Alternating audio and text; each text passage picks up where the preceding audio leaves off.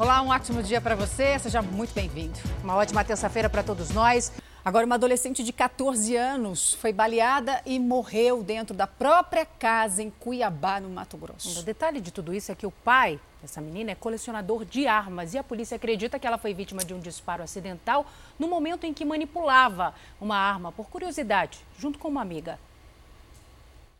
Isabelle Guimarães Ramos, de 14 anos, morreu dentro deste condomínio de luxo em Cuiabá. Na casa estavam quatro adolescentes da mesma idade. O corpo de Isabelle foi encontrado dentro do banheiro, já sem vida. O crime aconteceu no andar superior da casa. Segundo a polícia, o pai da menor que teria feito o disparo acidental é atirador esportivo e guardava pelo menos sete armas dentro da casa. No caso que elas eram amigas e estavam brincando né, com uma arma de fogo. E isso acabou acontecendo a fatalidade. No local, segundo a polícia, além dos adolescentes, estavam os pais da menor e uma amiga da família. Todos devem ser ouvidos. O delegado já está convencido que realmente foi um disparo acidental, mas o caso ainda será investigado prendeu um homem que roubava remédios contra o câncer no Rio de Janeiro. Em apenas um roubo, ele levou medicamentos avaliados em um milhão de reais. O criminoso Gabriel Felipe Ramos Mendes pensou que ia começar a semana se exercitando nesta academia em Inhaúma, na zona norte do Rio, como fazia todos os dias. Mas assim que colocou os pés no estabelecimento, foi preso por agentes da delegacia de Cabo Frio. O local já estava cercado pela polícia. De acordo com investigações, Gabriel é integrante de uma quadrilha especializada em roubar medicamentos para o tratamento de câncer no Rio de Janeiro e vendê-los no mercado paralelo. De acordo com as investigações, Gabriel Felipe Ramos Mendes é responsável por um assalto em uma clínica de oncologia na Barra da Tijuca, na Zona Oeste, em junho de 2018. Na época, os remédios levados por ele e outros três comparsas foram avaliados em um milhão de reais. Em uma outra ação da quadrilha, em 2017, desta vez em Niterói, na região metropolitana, Gabriel Felipe chegou a atirar contra um funcionário da clínica que sobreviveu. Nessas fotos, ele aparece fugindo com os remédios dentro de uma caixa de isopor na clínica de Niterói. O criminoso já estava sendo monitorado há alguns meses pela polícia. Nessas imagens de câmeras de segurança, ele caminha com a mulher e o filho no estacionamento de um supermercado na Zona Norte. Já nessas fotos, ele aparece com amigos e familiares curtindo a vida em locais públicos, como se não devesse nada à justiça. De acordo com a polícia, ele é considerado o maior assaltante de remédios para tratamento de câncer do Rio de Janeiro. O indiciado é, tinha contra ele pendente quatro mandados de prisão preventiva pelo crime de roubo majorado pelo emprego de arma de fogo, bem como pelo crime de latrocínio tentado. Covardia, roubar remédio de doente. Ó, e está acontecendo uma operação neste momento em São Paulo contra fraudes em produtos que seriam entregues e distribuídos pela Sabesp, Companhia de Saneamento Básico aqui do Estado. O Pedro Leão acompanha de perto toda essa operação desde o começo. Ele tem mais detalhes para a gente. Pedro, bom dia para você. Onde é que você está, hein? Explica para a gente, por favor, como é que funcionava esse esquema.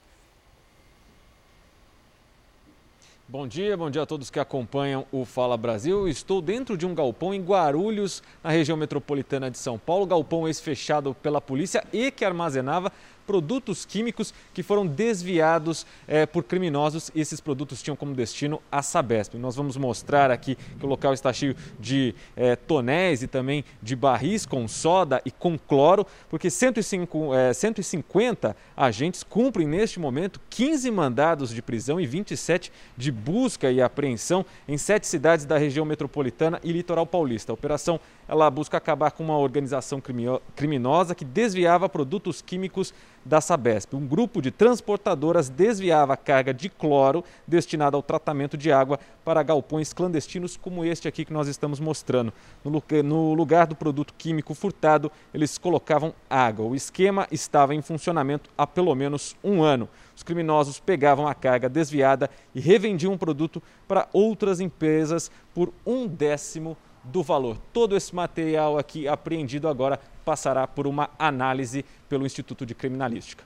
Voltamos ao estúdio do Fala Brasil. Inacreditável, né? E uma cidade no interior da Bahia decidiu, por conta própria, enviar um kit, né? Com ivermectina, aquele remédio usado contra vermes, parasitas, enfim, para os moradores com suspeita de Covid-19. Detalhe, né, Roberto? É importante a gente falar sobre isso. A Anvisa, a Agência Nacional de Vigilância Sanitária, não aponta, faz um alerta, ela não aponta ainda a tal da comprovação científica da eficácia uhum. deste remédio no tratamento do coronavírus. No kit distribuído pela Prefeitura de Itagi, no sudoeste baiano, para pacientes com suspeita de Covid-19, a ivermectina. Desde junho já foram entregues mais de 60. O prefeito da cidade, que também é médico, adotou a medida. Ele explicou que a distribuição não é aleatória é para quem apresentar sintomas leves e tem monitoramento das equipes de saúde. O município, com 14 mil habitantes, tem 13 casos confirmados de Covid-19. 10 pacientes já estão curados e foram tratados com o remédio. O problema é que a própria Anvisa, Agência Nacional de Vigilância Sanitária, divulgou que os efeitos da ivermectina contra o coronavírus não foram comprovados. Na Bahia, pelo menos seis prefeituras adotaram a mesma medida. Nas farmácias de Salvador, a ivermectina sumiu das prateleiras. Já foi umas 15 farmácias em média. E não encontrou nenhuma? Nenhuma. A Associação Baiana de Infectologia alerta para o uso indiscriminado da substância. Não existem provas científicas ainda de que tanto a prevenção quanto o tratamento possa ter uma resposta adequada com esta medicação. No Instituto Couto Maia, maior hospital de tratamento da Covid-19 na Bahia, mais de 500 pacientes já se recuperaram e nenhum usou a substância. A ivermectina em doses altas dá alterações neurológicas graves, então não se indica de jeito nenhum utilizar. Policiais federais cumprem neste momento mandados de busca e apreensão da Operação Lava Jato em São Paulo e no Distrito Federal. Essa é a primeira fase junto à Justiça Eleitoral, né, Bruno Piscinato? Bom dia para você. Quantos mandados hein, estão sendo cumpridos? Bom dia. Ao todo, são sete mandados de busca e apreensão né, em São Paulo e também no Distrito Federal. A operação Dark Side, um dos investigados nessa operação, é o deputado federal Paulinho da Força, do partido Solidariedade. Nesse momento, né, as equipes da Polícia Federal fazem busca no gabinete e no apartamento do deputado em Brasília e também na Força Sindical aqui em São Paulo. Também foi pedido o bloqueio judicial de contas bancárias e imóveis dos investigados. De acordo com a investigação, foram constatados indícios de recebimento de doações eleitorais irregulares nas campanhas de 2010 e 2012, num valor total de 1 milhão e 700 mil reais. Em nota, o deputado Paulinho da Força diz que confia que a apuração chegará à conclusão de que os fatos trazidos não possuem nenhum fundamento. Voltamos agora ao estúdio do Fala Brasil. Obrigado, Bruno. E olha a ousadia dos criminosos. Você não vai acreditar nessa. Os criminosos, é isso aí, não estou falando das autoridades, da polícia, dos moradores. Os criminosos instalaram câmeras em postes de luz em Salvador. É isso aí. O objetivo era se prevenir de ações policiais e espionar os bandidos rivais. As câmeras de monitoramento foram instaladas em pontos estratégicos para não chamar atenção. Um dos equipamentos foi colocado neste poste, que fica na entrada desta escadaria, que liga os bairros Liberdade e Calçada em Salvador. Monitorar não só a ação da polícia, a chegada da polícia, a passagem de viaturas ou, ou os acessos é, das guarnições nossas, mas também para grupos rivais. A central de monitoramento das câmeras de segurança estava aqui nesse beco que vai dar próximo ali já da calçada. Neste imóvel aqui, uma mulher foi detida. Dentro da casa, a polícia também encontrou drogas. Ela agora vai explicar na delegacia se tem ou não envolvimento com o tráfico de drogas. Mas hoje a gente já chegou aqui e o imóvel está abandonado. O material apreendido foi levado para a delegacia e vai passar por perícia. Na localidade onde o sistema de monitoramento foi implantado, há registros de disputa entre facções rivais. Segundo a polícia, os criminosos nem chegaram a usar as câmeras.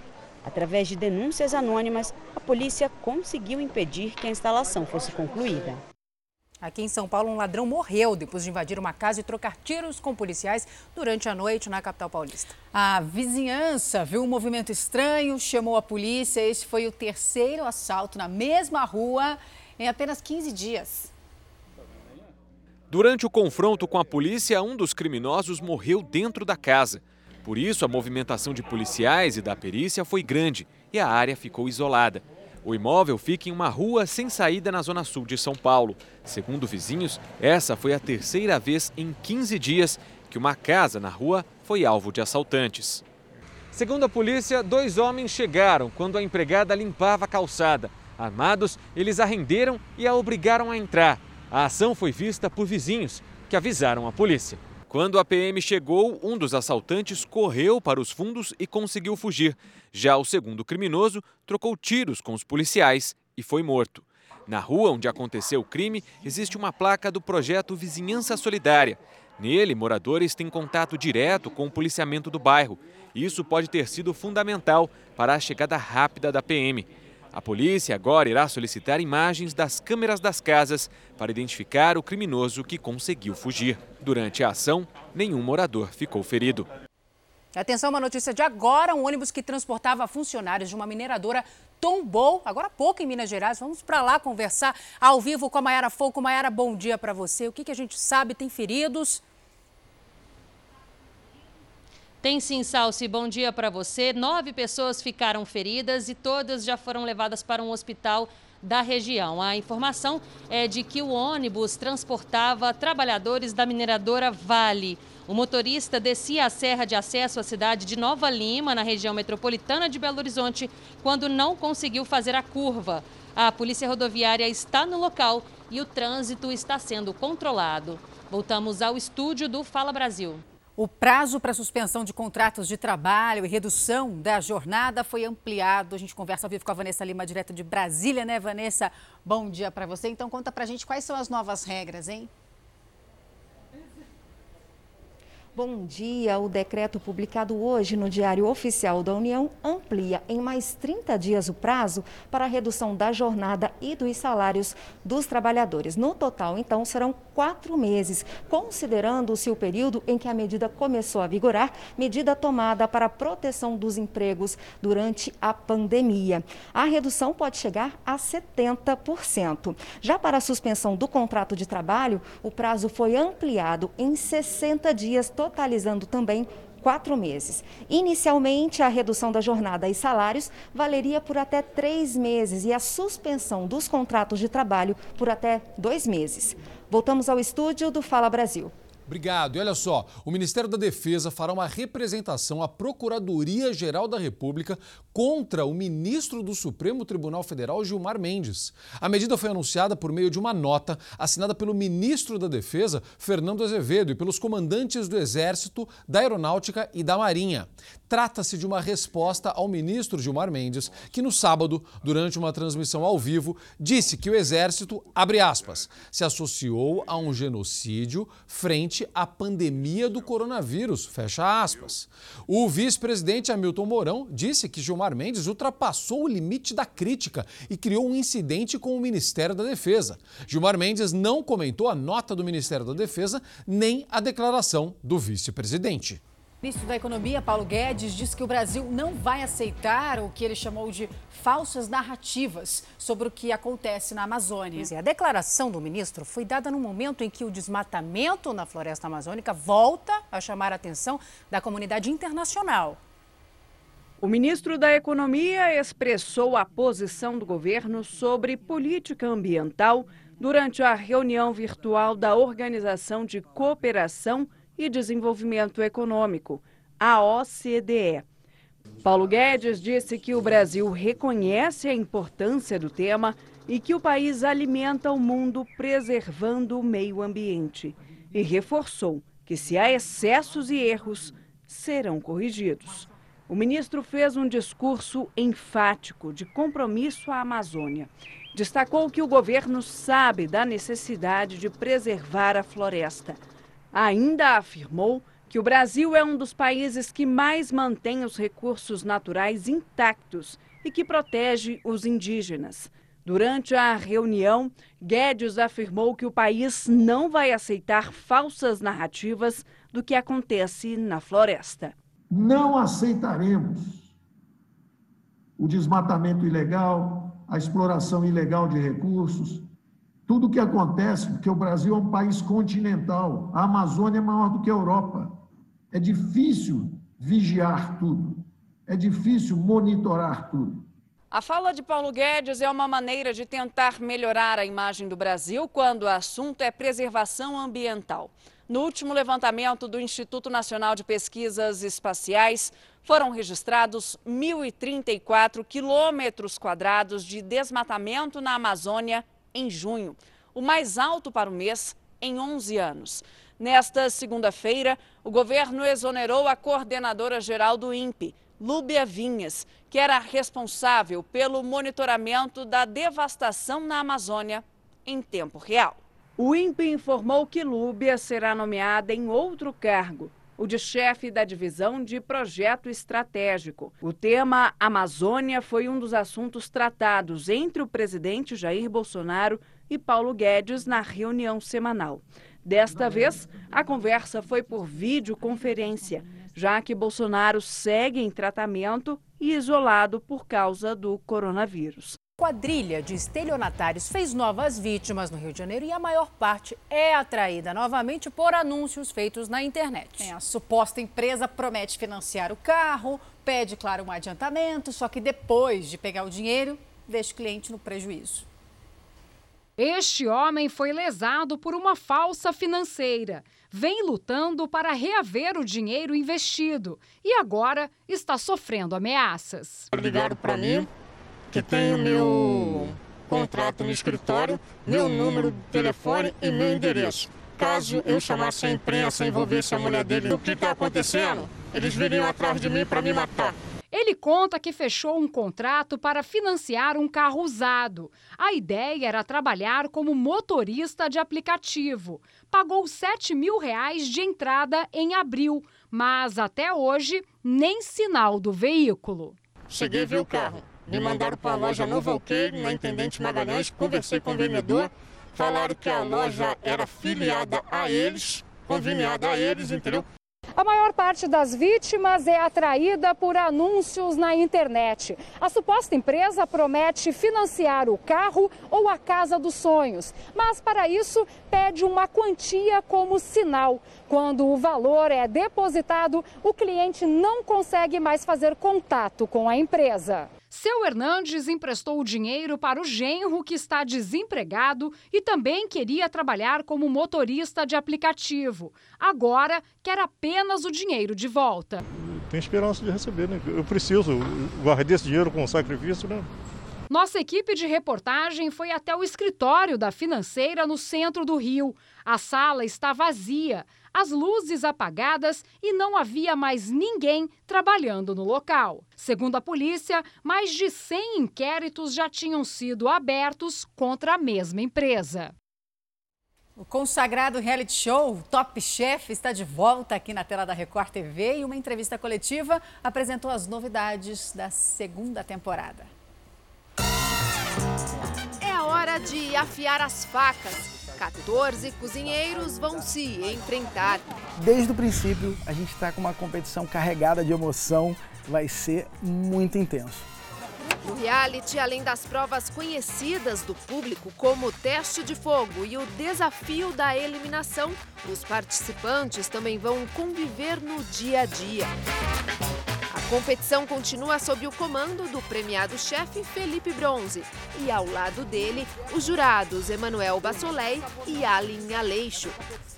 Eu tenho certeza que nessa temporada o jeito que a gente tá juntos melhorou bastante. Primeiro, porque eles se sentiram bem mais à vontade para discordarem das minhas opiniões. Eu também me senti mais à vontade para discordar da opinião deles. Então também tem uma pimentinha entre a gente ali que vai garantir um molho extra para esse Top Chef.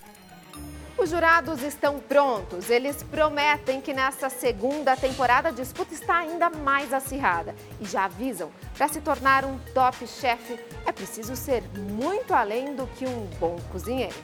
Conduta é essencial para um chefe.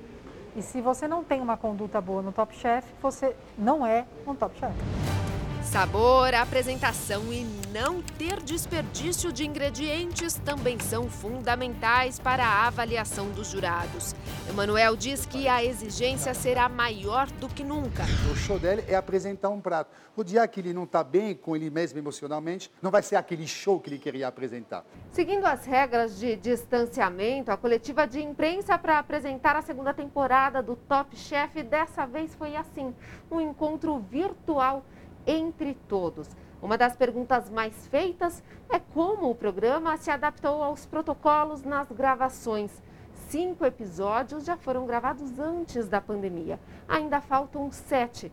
E o telespectador pode ficar tranquilo, porque depois de tanto tempo esperando, a competição continua. O diretor do programa conta que todas as adequações necessárias foram feitas. Os participantes cumpriram quarentena em um hotel e foram testados. Além disso, a maior parte do programa vai ser dentro do estúdio. O contato social está reduzido a zero. No caso da casa, não tem contato social nenhum. E no caso do estúdio, o distanciamento social é grande o suficiente para não ter nenhum perigo de contaminação. Ah, e vai ter uma novidade: a tão desejada faca de ouro. Mas esse spoiler está proibido. Só vai saber quem assistir. A Polícia Militar salvou um homem de ser executado na Grande São Paulo. Ele seria vítima de um acerto de contas de uma facção criminosa. O homem que teve a identidade preservada tem 27 anos e estava prestes a ser morto quando foi resgatado pela polícia. Ele estava dentro deste carro preto e seria levado até o local da execução por quatro homens. Um deles alegou ser vítima, apresentava escoriações pelo corpo, alegou que ele estaria sendo levado para ser morto, que os outros três indivíduos eram integrantes de uma organização criminosa e teriam julgado ele e condenado à morte.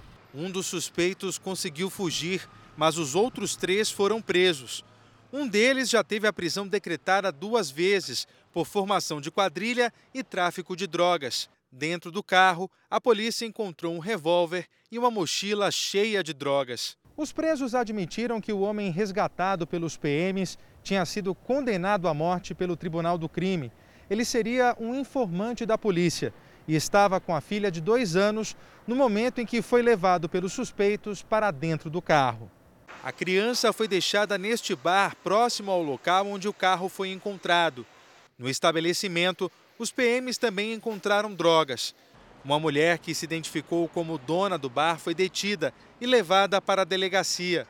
A polícia vai investigar se ela faz parte da mesma quadrilha e quer saber quem encomendou a morte do rapaz resgatado. Olha aqui, gente, o estudante picado por uma cobra naja, que é uma das mais venenosas do mundo, você tem acompanhado esse caso junto com a gente aqui no Fala Brasil, recebeu alta e deve agora ser ouvido pela polícia nesta semana. Essa história tem dado o que falar, hein, oh. Zucatelli? A cada dia aumentam as suspeitas de que ele tenha, sim, ligação com uma rede de tráfico internacional de animais. O estudante Pedro Henrique Santos é peça-chave para uma investigação policial. Depois de seis dias internado por ter sido picado por uma cobra, ele recebeu alta nesta segunda-feira. A suspeita é a de que Pedro esteja envolvido num grupo ilegal de pesquisas de animais exóticos. Pedro Henrique foi multado pelo Ibama em dois mil reais, já que não tinha a documentação necessária para a criação da cobra naja. Depois do acidente com ele, as autoridades encontraram diversos animais proibidos em endereços do Distrito Federal. É muito comum para essas pessoas que têm cobras não terem só uma ou duas ou três, elas acabam adquirindo várias espécies é, dessas cobras. Pelas contas da polícia, 28 cobras foram apreendidas no Distrito Federal desde o dia 7 de julho, quando Pedro Henrique foi picado pela Naja. E as investigações continuam. A polícia quer ouvir o depoimento do estudante para saber de onde as serpentes vieram. Também quer confirmar se ele foi mesmo picado em casa e, nesse caso, por que teria sido levado para um hospital distante 40 minutos de onde estava.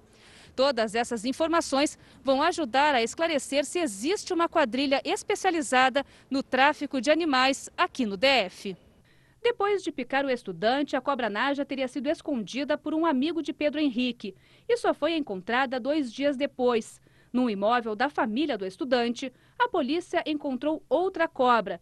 Para os investigadores, há indícios de que havia reprodução dos animais em cativeiro.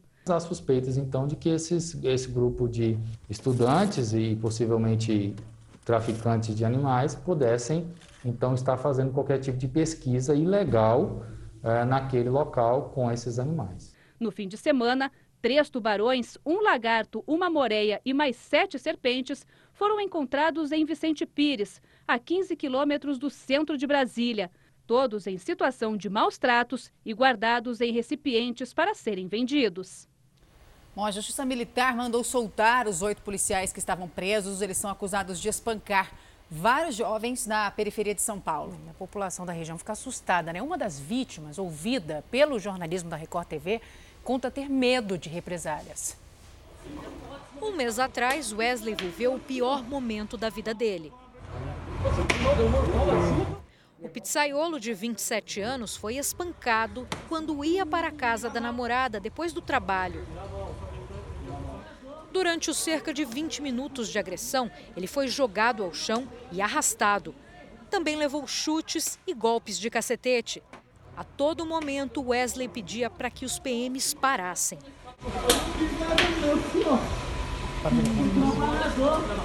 Ao saber que as agressões tinham sido gravadas e divulgadas nas redes sociais, os PMs voltaram para socorrer Wesley, mas exigiram que ele mentisse no hospital e na delegacia sobre a origem dos ferimentos. Com o avanço da investigação, foram identificadas outras seis vítimas dos mesmos policiais. Temendo pela integridade física delas, a Justiça havia decretado a prisão preventiva dos oito PMs, mas agora todos ganharam a liberdade. E o pizzaiolo, que foi agredido brutalmente, revive o pesadelo. Fico com medo de sair na rua, né? Os policiais estão soltos e eu não sei como vai ser de agora adiante, entendeu? Na decisão, o juiz disse que os PMs não são perigosos, mas determinou que eles fiquem longe das vítimas. Os policiais vão ficar afastados do trabalho nas ruas enquanto respondem a um procedimento administrativo na Polícia Militar. Pode demorar vários anos e durante esses vários anos, esses mal policiais continuarão sendo remunerados pelo Estado, inclusive com todas as regalias e com todos os benefícios que ele tinha se na rua estivesse trabalhando. Para a defesa dos policiais, não havia requisitos que justificassem a manutenção da prisão preventiva pensava que ia ficar preso, entendeu? Agora, dentro de eles não ficar preso, quem vai ficar preso é eu. Você lembra daquele policial militar que perdeu a noiva grávida aqui em São Paulo quando ele já estava no altar? Uma história muito triste. A gente mostrou esse caso aqui no Fala Brasil. Uma tristeza. A Sofia passou meses internada numa UTI neonatal, lutando pela vida. E agora, quase um ano depois, ela é o principal motivo para o tenente continuar lutando. A reportagem é da Mariana Bispo. É esse sorriso que faz Flávio seguir em frente. Para ele, um presente tão bonito que todos precisam saber que existe. A Sofia, ela é um milagre. Enquanto todos os médicos falando que a Sofia nem iria resistir, ou falando que a Sofia ia ter sequelas irreversíveis, ela está tão doce, tão esperta, tão alegre. Eu tenho que agradecer. Sofia nasceu um dia antes da morte da mãe, Jéssica Guedes, de 30 anos. Com seis meses de vida, veio ao mundo com apenas um quilo. Lutou para sobreviver durante meses internada numa UTI pré-natal. As primeiras coisas que eu lembro daquele dia foi o nascimento da Sofia prematura, frágil. E eu com medo até de segurar no colo. Hoje o que eu mais quero é segurar ela no colo. Em setembro do ano passado, Flávia estava no altar à espera da noiva, grávida de seis meses. Eles iriam oficializar a união de sete anos. A cerimônia, que era o sonho de Jéssica, nunca aconteceu. Ela passou mal dentro do carro quando se preparava para entrar na igreja. Jéssica teve morte cerebral depois de sofrer um AVC hemorrágico. Essas são as últimas imagens dela. Tá feliz? Tô. É isso aí. Era para ser o casamento? Foi o nascimento da Sofia e a perda da mãe dela. Desde então, o Tenente Flávio precisou entender como fazer o papel da mãe e do pai. Hoje ele mora nesta casa com a dona Fátima, né, a sua mãe, sua companheira de todas as horas, e passa a maior parte do tempo aqui, no quartinho da Sofia, todo preparado para ela, para receber essa vitória, como vocês falam, né? Sim, uma vitória. E tem uma música que desde que ela estava na UTI, você não parou de cantar. Sim, só hoje do J Quest. Como é que é? Hoje preciso de você com qualquer humor, com qualquer sorriso. Flávio foi o primeiro policial militar do estado de São Paulo a conquistar o direito à licença maternidade de seis meses. Os bilhetes colados no guarda-roupa ajudam a lembrar dos compromissos médicos e acompanhar o desenvolvimento de Sofia. Na UTI ela teve trombose no coração, trombose no pescoço, anemia, ela teve que receber transfusão de plaquetas, de sangue, teve que fazer cirurgias. O conhecido Tenente Bahia faz questão de compartilhar nas redes sociais os momentos de carinho entre ele e a filha. Uma conexão que está apenas começando. Afinal, os dois têm uma vida inteira pela frente. Eu estou querendo ser até aquele pai que eu não tive, mas ser um pai que possa talvez ser exemplo para alguém ou ser exemplo para a própria Sofia. Preciso de você com qualquer humor, com qualquer sorriso. Gente, que matéria, hein? Que coisa linda. O amor cura tudo, né? Cura É. tudo mesmo. Que matéria linda. Parabéns ao Tenente Bahia e Sofia. Que paizão, História. Sofia. Que história linda. Meninas, fiquem com Deus. Um beijo para vocês. Até amanhã. Até amanhã. Fala Brasil termina agora. Um ótimo dia para você. Um ótimo dia.